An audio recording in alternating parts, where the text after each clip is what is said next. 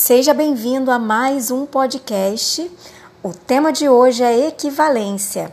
A equivalência entre casais num relacionamento amoroso, segundo a visão sistêmica.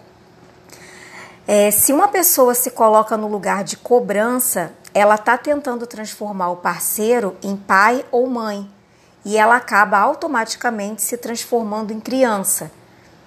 E o contrário também acontece.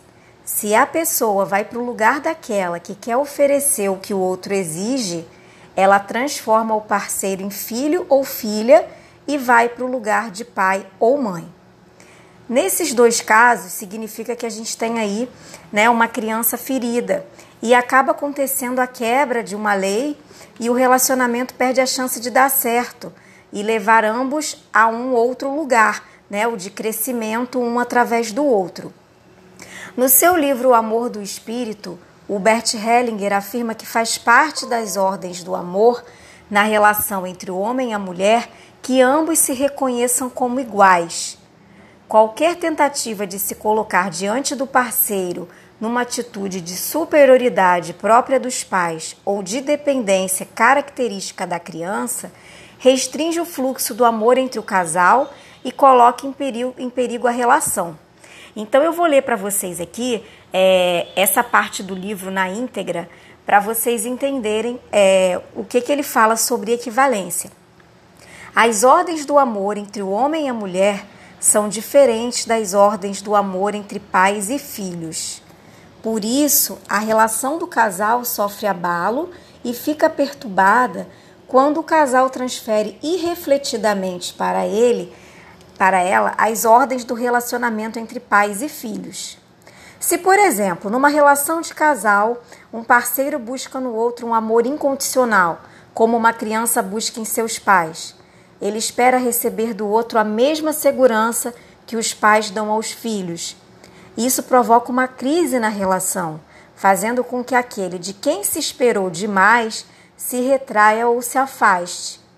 E com razão, pois ao se transferir para, para a relação de casal uma ordem própria da infância, comete-se uma injustiça para com o parceiro. Quando, por exemplo, um dos parceiros diz ao outro: sem você não posso viver, ou se você for embora eu não vou conseguir viver, o outro precisa se afastar, pois tal exigência entre adultos no mesmo nível hierárquico é inadmissível e intolerável. Já uma criança pode dizer algo assim aos pais, pois sem eles realmente ela não pode viver. Inversamente, se o homem ou a mulher se comporta como se fosse autorizado a educar o parceiro e tivesse a necessidade de fazê-lo, arroga-se em relação a alguém que lhe é equiparado direitos semelhantes ao dos pais em relação aos filhos. Neste caso, Frequentemente, o parceiro se esquiva à pressão e busca alívio e compreensão fora do relacionamento. Portanto, faz parte das ordens do amor na relação entre o homem e a mulher que ambos se reconheçam como iguais. Qualquer tentativa de colocar-se diante do parceiro numa atitude de superioridade própria dos pais ou de dependência característica da criança restringe o fluxo do amor entre o casal e coloca em perigo a relação. Muito bacana esse texto, né?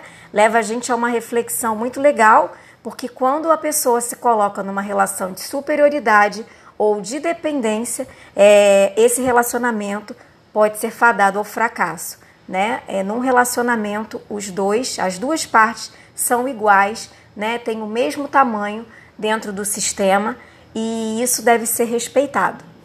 Gostou?